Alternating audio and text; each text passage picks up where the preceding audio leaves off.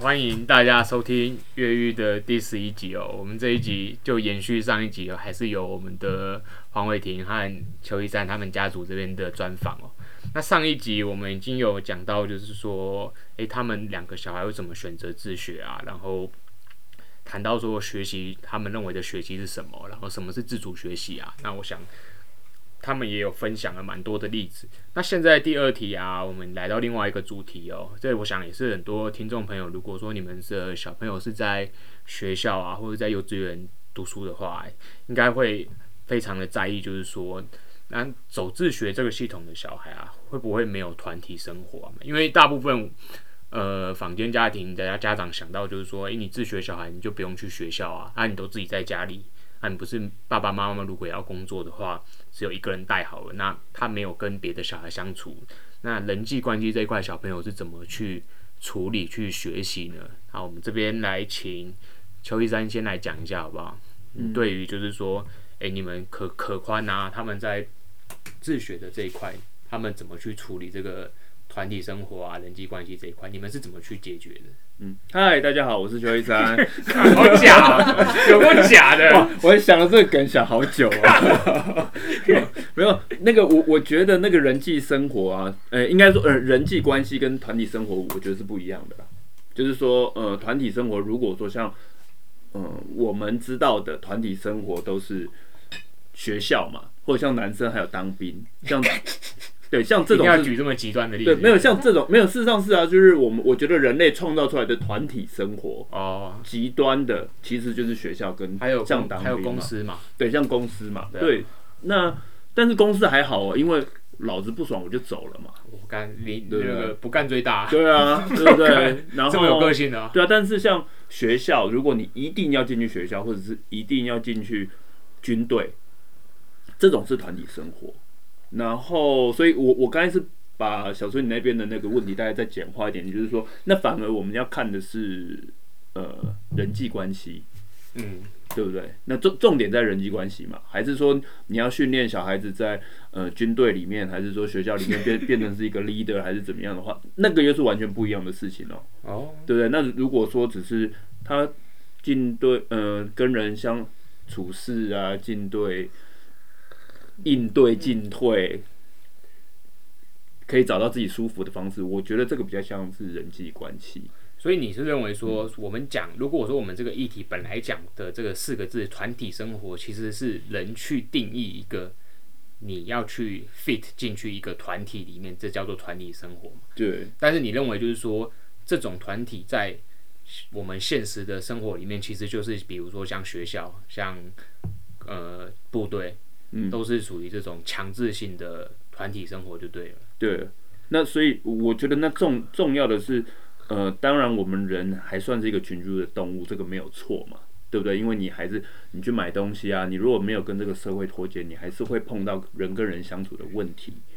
对，那只是说，呃，现在我们的生活上来讲，就是在可可跟宽宽，那当然，呃，可能宽宽比较内向一点，然后可可比较外向一点，所以他们在跟人相处互动上。也许有不一样程度的落差，但是至少他对人是呃持正面的印象或态度，然后对人是友善的，对环境也友善的。所以其实我觉得在相处上其实并没有，我觉得并不会有想象中的觉得啊，好像自觉都关在家里，像自闭儿一样。其实没有啊，我们还是常常带他出去啊，然后他们去公园玩啊，或者是呃去爬山会碰碰到山友啊。对不对？然后去海边碰到同样的朋友啊，所以其实生活上本来就会有很多跟社会连接的条件跟机会。对，那我觉得父母当然有这些生活的交友圈、生活圈，小朋友也会看在眼里，他也会很自在的碰到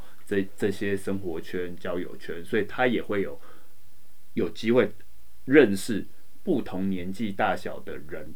人类、动物，他都有办法去有机会去互动，反而是刚刚在讲的那个团体生活，那那个就就是很单一的啊。就是你你被关在一个都只有男人的世界，嗯、或者你被关在一个只有跟你一样同才的世界，我觉得这反而不是一个真实社会团体生活的样貌。如果要讲团体生活啦，其实真实社会比较是多元的，然后各式各样的人都有，嗯、然后你你不会是把筛选过这些人强迫在关在一个笼子里，然后叫你们说，哎，你们好好相处，这个是有一点极端。刚刚会讲有一点极端，但是我们目前体制就是这样的极端值，它并不是一个混龄的状态，它不是一个混合社会的状态。所以你认为现在的体制是有点强迫，就是说同年龄的小孩，你们就关在一个班级里面这样子吗？我觉得这有正面有负面啦，但是我们讲，我我比较想讲的是这件事情，如果你中性去看待它，不要想说它是好还是坏。但是事实上现在就是这个状态，那这个状态它并不是社会的正常状态，就是我们在路上走跳，你不会不会都只有。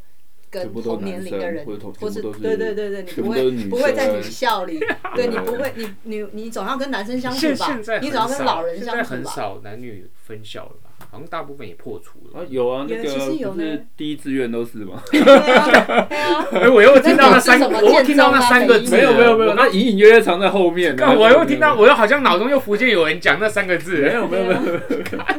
还有刚刚讲的当兵也是啊，对不对？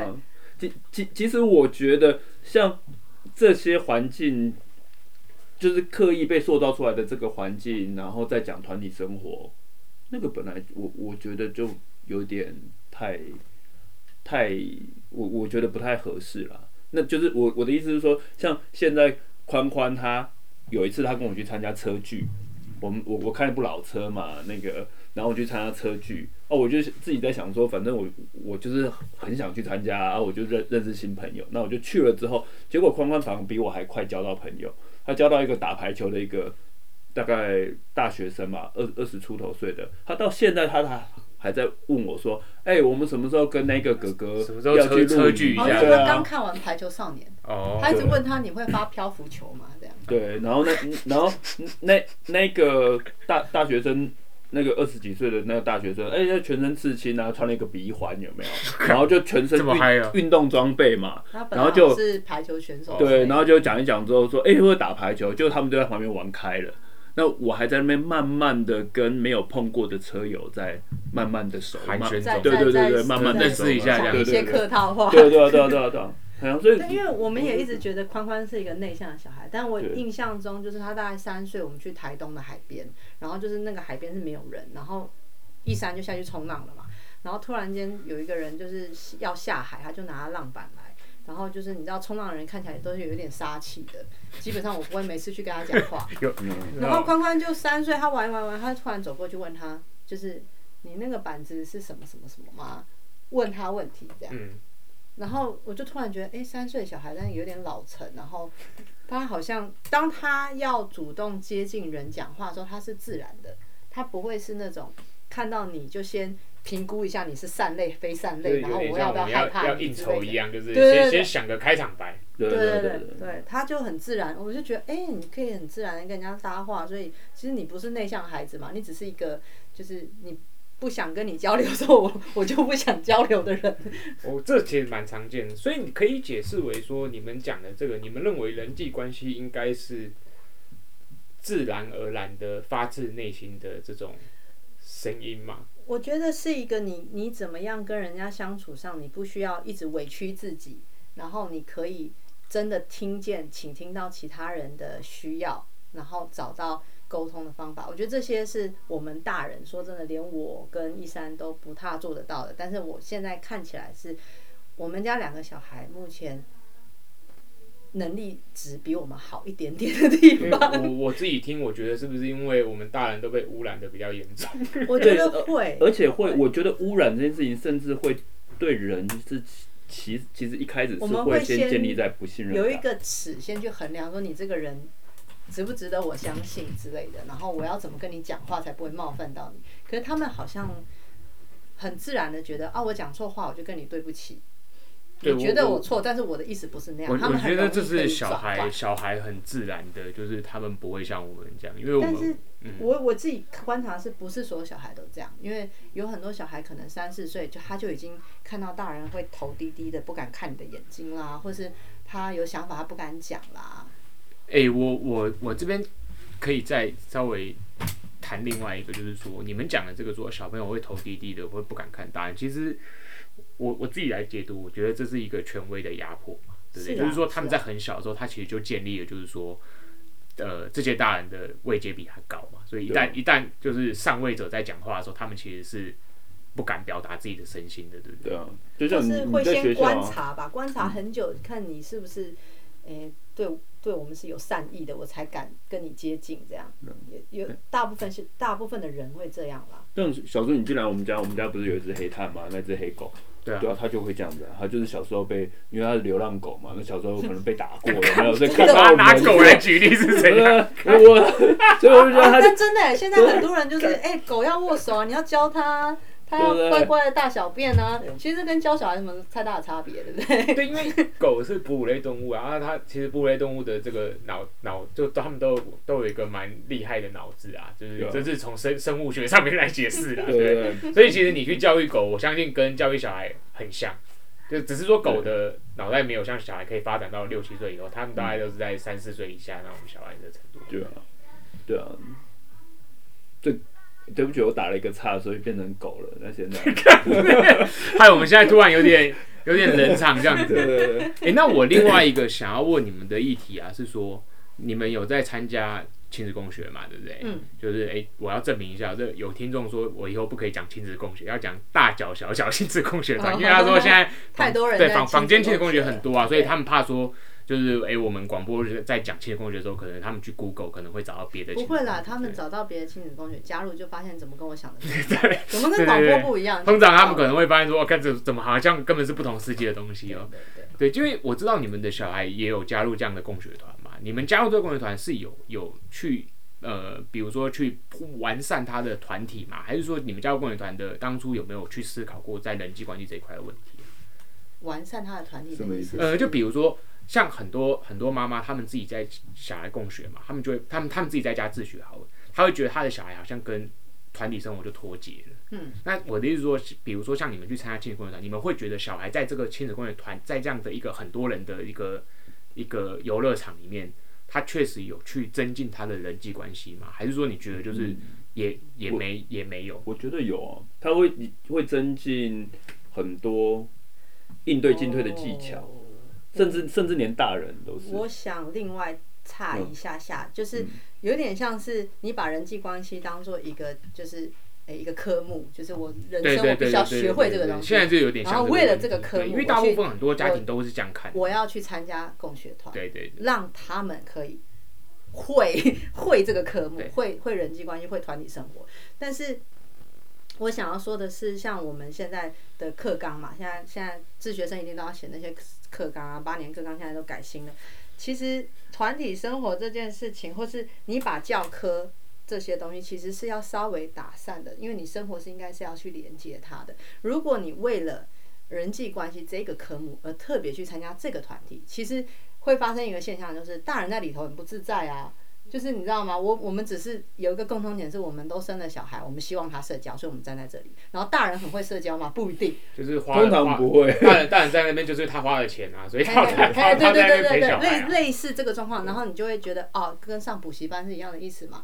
但是我觉得我们参加这个亲子共学团，它的意思是，哎，不管你有没有花钱，你做了什么，然后你进去的时候，你的位置在哪里，你要怎么参与参与这个团体的运作。我觉得你刚刚的问题可能是提到的是比较是大家一起供养的概念，我们把生活带进来，然后怎么样在这里面就是不是为了某个事情、每某个目的，所以我们才做这件事情，而是你本来生活是什么样你就带进来。这个这个团，所以我们亲子共学团会不同的领队就会有不同的样貌。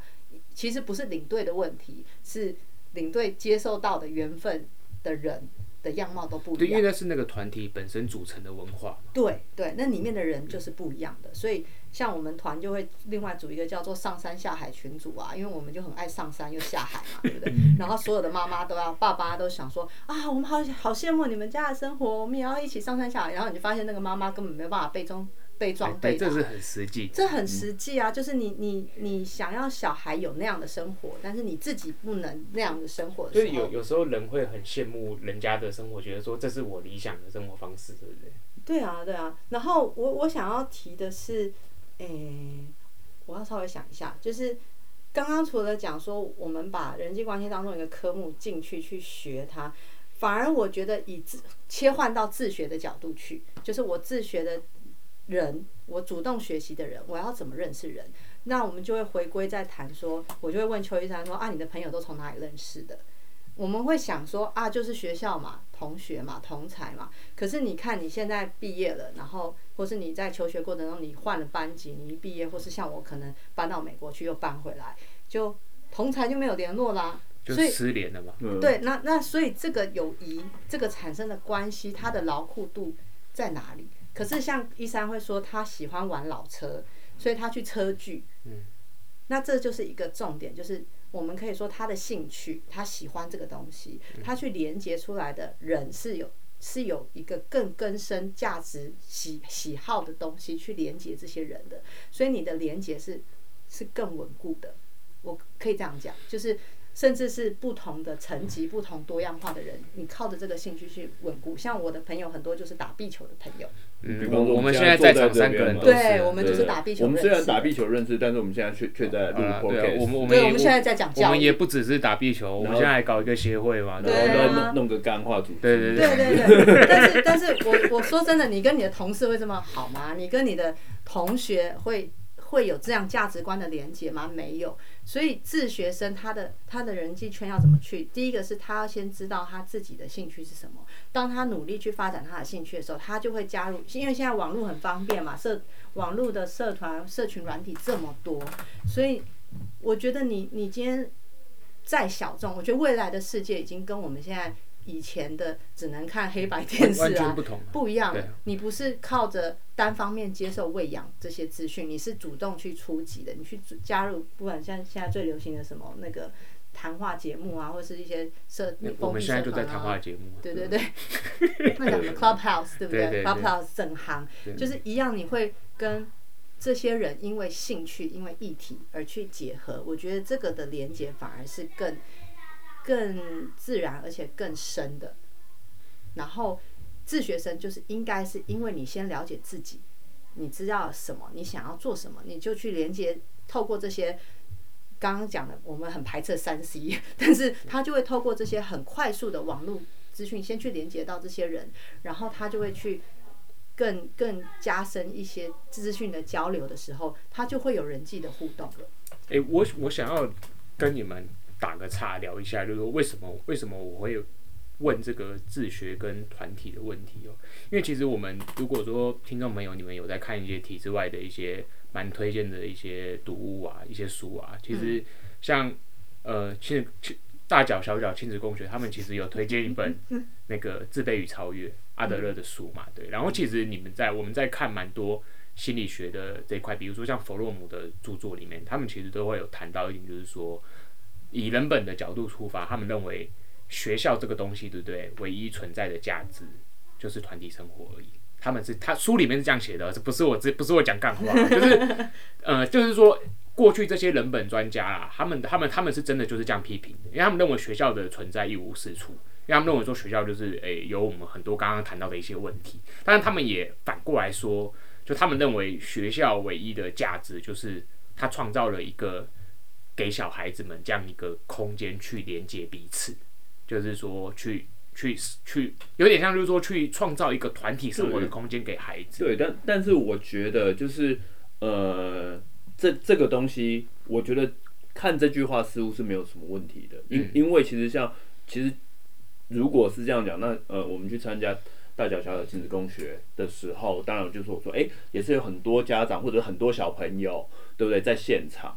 那你可以看得出来，其实每一个家庭里面都会有有些人自闭一点，对啊，就是边缘人或者是一一样会有，或者是交流交流性很强的小朋友，对对对对对，哎、欸，不不只是小朋友，大人也是，对，大人也是，每每次共学来都要带一堆糖果来分呐、啊，对对对，然后有点像在拜票了，对对对对，就其其实我觉得不同的样貌都有嘛，那我觉得当然就是呃，他所以学校生活跟亲子共学。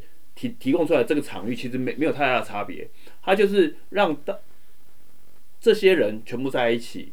那有一些不同的点，就是说，因为当然我们自学或者是共学，可能小孩子跟家长的关系比较紧密，所以爸爸妈妈是自闭儿，小朋友很容易他就变被塑造出这个单一环境，对，所以他也变成自闭儿，因为他就没有机会接触到外界嘛，嗯，对不对？那我觉得可能学校生活或者是。一个团体生活，这个被创造出来的，他是先把你跟你的原生家庭的样貌先切开。对，这个是、嗯、我觉得是有机会。嗯，对，这个是有机会是创造出一些不同的个性或者是机会啦，就就是让他可以碰到不同的环境、不同的人。那个我觉得又是另外一个议题，就是你会想要把你跟你的孩子切割开来。另外一个部分就是你知道，反正我就是一个自闭儿，我就是没有办法上山下海，我就是没有办法提供他我的理想。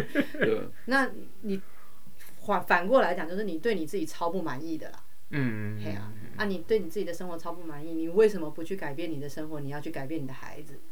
这也是另外一个议题，就会觉得就是说，父母如果很自闭，他怎么会怎么会是？啊，你就他好，好像社会告诉他他，他这样不好，所以他也接受了自己不好。我我要想办法让我的小孩去社交啊，我又不会社交，我干脆让他把他丢到学校去社交嘛，类似这样。可是其实有个概念是，啊，如果你这么自闭，你也活了三四十岁了，你 也没什么大问题。对啊，你你这么不满，但你现现代社会基本上不会让你不会让你活不下去的，就是对你你自己还是可以活得很开心的。对啊，那你也找到一个舒服的姿势。那你很多家长都会讲说啊，我这条路太辛苦了，不要小孩走我这条路啦。这些，可是其实如果你对你自己够满意的时候，或是你你可以接受你就是一个自闭儿，那你孩子自闭，他就在家当宅男，有什么问题？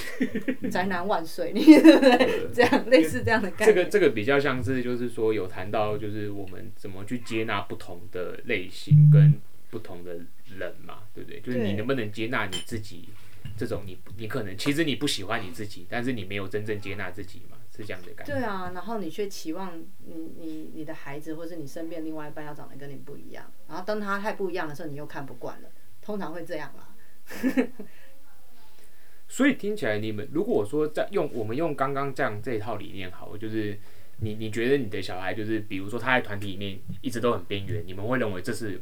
很 OK 的嘛，反正他他觉得他边缘他舒适就好嘛，对不对？对，但对啊，我觉得到目前为止，他当然是他舒适他好，只要他舒服，我们就舒服。对对对，像我们到我到各团去讲体育改革的时候，也有也有妈妈问我说：“啊，如果你小孩完全不运动，你要怎么培养他运动？”大家都问我说：“你怎么培养小孩运动？”我说：“啊，不运动就不要运动啊。”对，大家就他可能有别的乐趣啊。对，他没有必要一定要运动。对你，大家都会想说啊，你怎么样在生活中要融入，让他很爱运动啊什么的。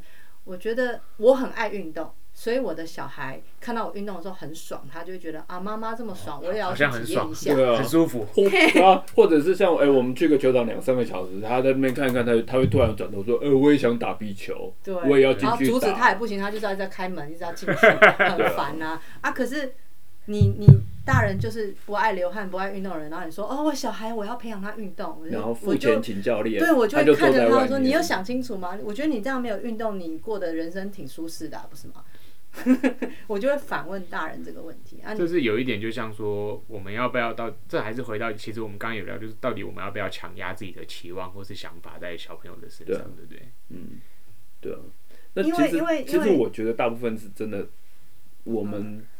大人太晚去想这些事情，所以所以碰到了这这些问题的时候，其实也很难承认会接受。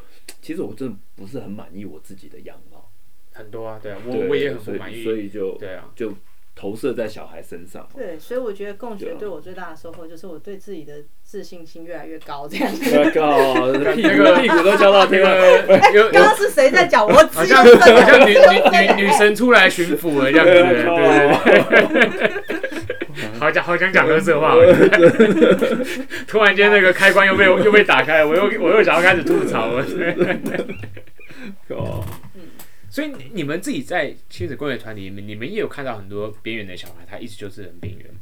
对啊，对啊，或是但是通常很边缘的小孩，妈妈就会想说啊，我怎么样他可以更融入大家？然后很爱 social 的小孩，大家想说怎么样可以让他不要让 让他边缘一点是不是？对对，可以让他多照顾自己一点吗？可以让他安静一点吗？然后我心里就觉得啊，就那个就是他、他，他本来的样貌，那就是一直想要一直想要改变他，对不对？我我刚好扯到，因为有点相关，就是共学呃，不是自学的小孩的成就。因为我们在讲说，啊你，你你自学，你怎么保证他以后一定会有出息呀、啊，有成就啊？那其实成就到底定义是什么？我觉得这是这是要仔细想的事情。就是这个成就，我们例如什么样的人是有成就的人？我们可能会说啊，就有赚钱的人，好，或是这个社会对这个社会有奉献价值的人，或是。嗯，我不知道每个人的定义可能不一样，但是我的意思是，成就这件事情，它是有一个主流的价值观去定义它的，但是它没有回归到自学者、学习者本身，他认为他的成就是什么？因为，因为应该是说，我们我们培养小孩，我比较不会想说用培养这个字，是因为就是他长成他的样子是他自发性的。他变成那个样子，我希望他长大之后，他会反过来告诉我他的成就是什么，而不是我告诉他说：“哦，你做了这件事好棒棒啊，这个社会对大家都认可你，你才是有成就的。”应该是反过来，他做了很多事情，他在他的领域里有一点就是满足感，然后他来跟你分享说：“哦，我告诉你，我那天打怪打的怎么多强多强多强。”这个心理学就是叫自我实现嘛，就是比如说他在他自我实现领域里面，他确实感觉到说：“哦，这个就是。”人生的高峰这样子，我达到了那个。我觉得我在我的我的，对，他真的是叫 他真的是叫高潮。对对对，你为什么要把这么重要的字跳过变高峰呢？对，我我要委婉一点，因为我们是教育节目。对。但是其实我就觉得你刚才讲的那个表情不舒服，对，因为就是高潮，不是高峰。因为心理学书，它其实它是它真的是这样牵连的没错。他说就是那个有点像人人彼此交欢的时候达到那个高潮的那个境界，就是他是形容说人在自我实现的历程中。因为我后来发现，干这个跟我们打球很像。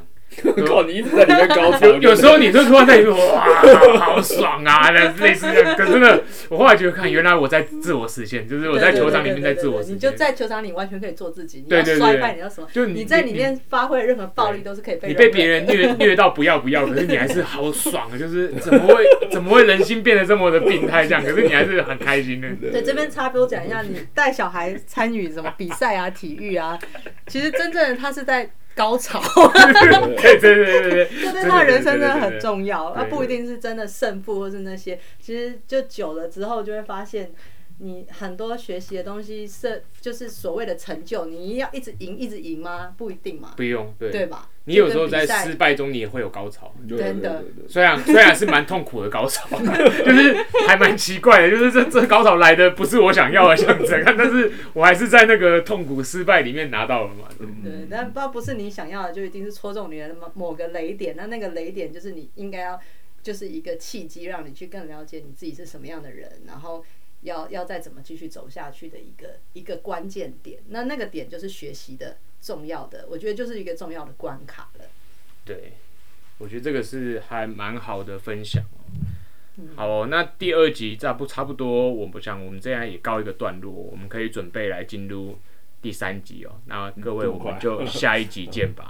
好，拜拜。拜拜。